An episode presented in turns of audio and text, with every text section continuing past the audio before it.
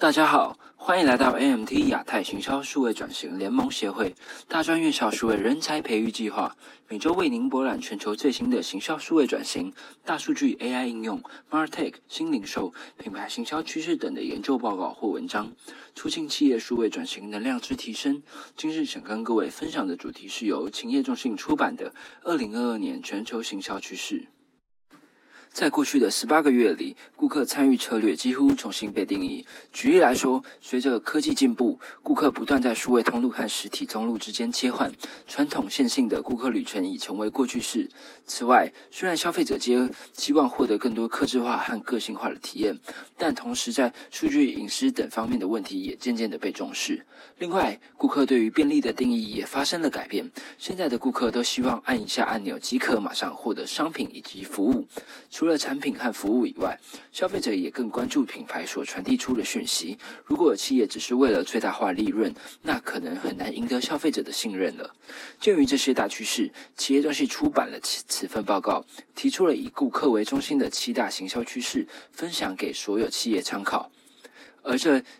七大趋势又分别属于三大个类别，分别是顾客、数据以及体验。接着，我们就纷纷来看这七大趋势吧。首先，第一个趋势是企业的目的。这个段落主要讲述品牌如何透过目的行销来获得竞争优势。根据调查，有八十六 percent 的消费者希望企业的 CEO 可以为企业议题所发声，像是零碳排或是保护用户隐私等等的。因此，也越来越多企业开始重新定义自己的价值以及存在的目的。这边的价值以及目的是指那些超越利润的价值以及目的，并利用这些目的来与顾客产生共鸣，驱动企业成长。此时，你可能会想，消费者购买产品时，真的会在意那些价格和品质以外的因素吗？根据企业中心的调查，在全球有五十七 percent 的消费者对于提倡社会公平议题的企业有更高的忠诚度。另外，在美妆产业中，有三分之一的二十五岁以下消费者是永续性为该类产品的首要影响购买的因素。而在金融领域当中，有将近二十五 percent 以上的消费者会视隐私性为首要的购买考量。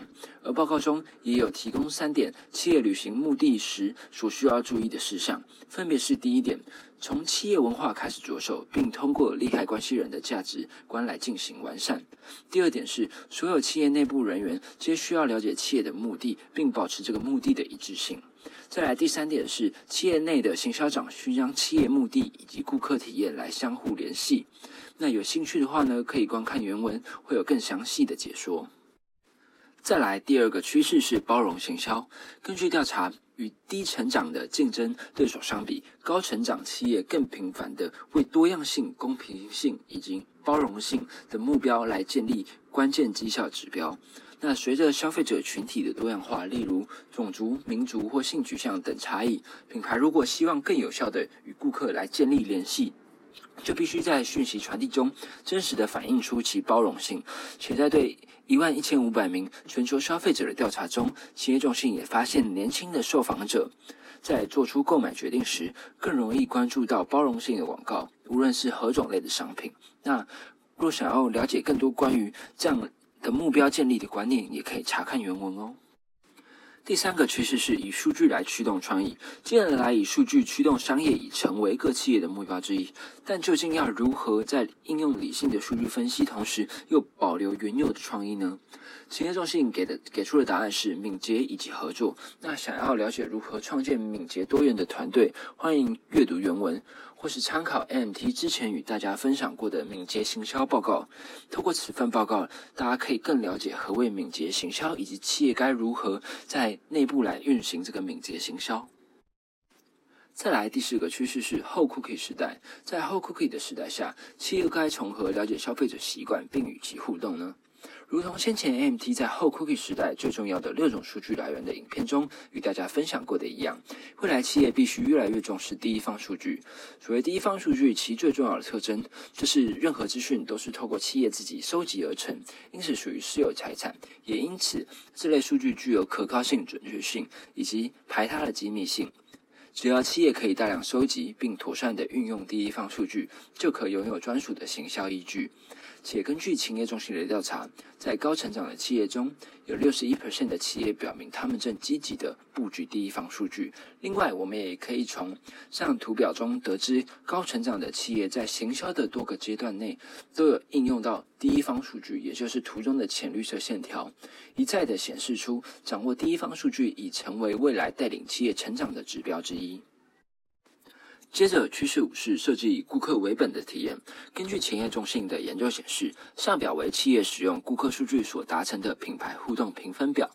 其中越往右上方代表此互动行为是被消费者认可的，而越往左下角则代表是消费者厌恶的互动行为。举例来说，有六十八 percent 的受访者表示，如果他们经常购买的品牌在新商品开始贩售时向他们提醒，他们会认为很有帮助。相比之下，有十一 percent 的人认为这些提醒令人毛骨悚然。因此，该行为获得了五十七 percent 的净分数，也就是上图中最右上方的那个点。另一方面，我们看到最左下角的那个点，当消费者发现其设备似乎被监听时，他们对此互动感到反感。例如，当你正和朋友谈论对咖啡的话题时，而你的社群上突然出现了咖啡相关的广告，在这种情况下，仅有二十六 percent 的人认为这种互动是有帮助的，而有五十三 percent 的人表示这种互动是令人毛骨悚然的。因此，净分数只有负二十七 percent。可见，企业除了收集第一方数据以外，也要注意第一方数据的使用是否得当，才不会引起消费者的反感。企业中心也针对数据的应用给予了一些建议，如上图第一步骤是建立消费者信任之前，千万不要过度的挖掘顾客的数据。第二步是让顾客有权利来决定让企业收集哪些数据。第三步则是建立良好的顾客隐私团队，确保数据不会外流。最后一步则是让顾客知道企业收集的数据都是为了拿来做什么。想查看更多秘诀的话，可以观看原文哦。再来第六个趋势是提升综合体验。随着品牌不断进步，提供新数位体验给变化快速的顾客偏好的同时，下一步便是要增强顾客的综合体验，而以人为本的设计正可以。提供此帮助。事实上，根据企业中心针对一千多名全球高管进行的调查中，有七十五 percent 的人表示，他们将在未来十二个月内加大投资以提供综合体验。另外，如下图所示，许多高管希望透过综合体验来提高个性化、创新、客户联系以及包容性。此外，企业也发现，年轻族群相对年长的族群，更常透过新型通路，像是社群、VR 眼镜、语音助理等等。等通路来进行购买，而这也正代表着市场未来的商机所在。最后，针对综合体验，秦业给出三个建议，分别是：第一点，透过顾客回馈，快速的优化，以塑造更好的体验。第二点是综合体验里的每个环节都要具有一致性，每个顾客接触点都像是一个章节，他们可以相互独立，但结合在一起时，他们会变成一本完整的故事。最后一点则是系统和基础设施固然重要，但仍要以人为本的去设计体验。最后一个趋势则是结合 AI 科技为顾客体验价值。根据企业中心顾客体验的调查，及时交付商品以及提供专业的客服，最有助于促进顾客购买。而企业中心也进一步指出，或许 AI 等科技能协助企业增进这一部分的服务。AI 一方面能够为顾客提供动态的体验，随时随地以他们想要的方式来提供需要的帮助和信息；另一方面，也使品牌能够提供更加个性化和创造性的行销素材。并帮助预测顾客行为，因此企业鼓励企业在了解完整的顾客旅程后，适时的应用 AI 科技来辅助行销，以完善顾客体验。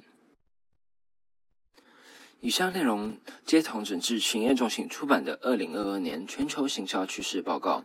原文有更加详细的内容，欢迎有兴趣的朋友多加参考。若对于数位转型有兴趣，也欢迎加入 AMT 亚太行销数位转型联盟协会，一起为台湾企业的竞争力尽力。